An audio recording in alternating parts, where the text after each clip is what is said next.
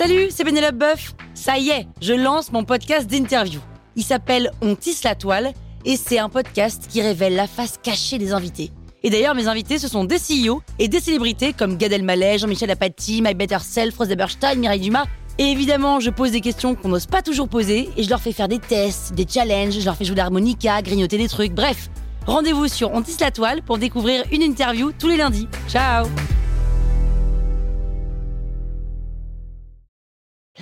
sur écoute. Salut, c'est Caroline Jurado.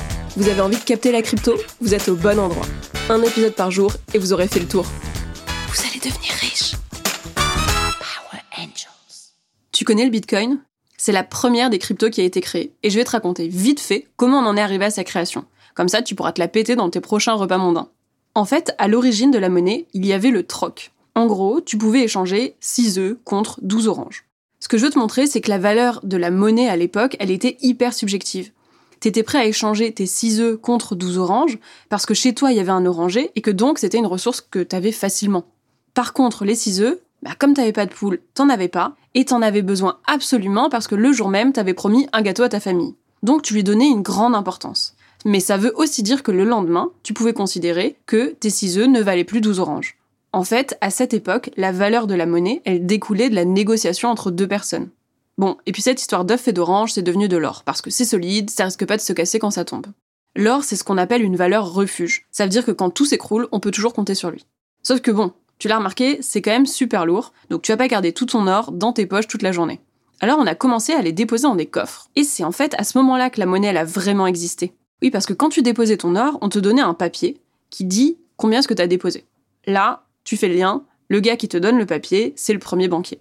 Et le papier, c'est le premier billet de banque. Bon, on survole un peu l'idée, hein, mais il s'est passé un truc à ce moment-là. C'est que les banquiers, ils se sont rendus compte que personne ne venait jamais récupérer leur or. Par contre, tout le monde venait demander des prêts. Et c'est là que la banque a commencé à émettre les premiers prêts en échange d'un remboursement avec un intérêt.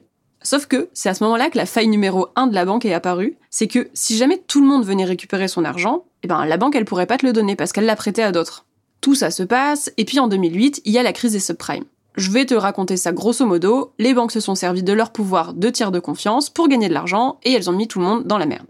Et en fait, c'est à ce moment-là, quand on a perdu confiance dans les banques, que le Bitcoin a fait son apparition. Donc en 2008, il y a une personne, ou un groupe de personnes, parce qu'en réalité on sait toujours pas qui c'est, sous le nom de Satoshi Nakamoto, qui va publier un PDF de 8 pages qui explique une technologie révolutionnaire. En fait, il explique la blockchain et le Bitcoin.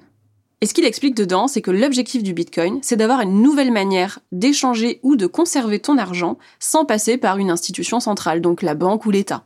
Alors tu peux retenir que l'objectif du Bitcoin, il est hyper simple. C'est offrir une alternative au système bancaire traditionnel. Et le Bitcoin, c'est juste un genre de euro qui est totalement numérique et sans intermédiaire. Puisque l'intermédiaire, donc la banque, on le remplace par un algorithme qui est enregistré dans la blockchain. Donc en gros, un Bitcoin, c'est un concurrent de 1 euro. Sauf qu'à l'heure où je te parle, un Bitcoin, c'est plutôt un concurrent de 47 000 euros.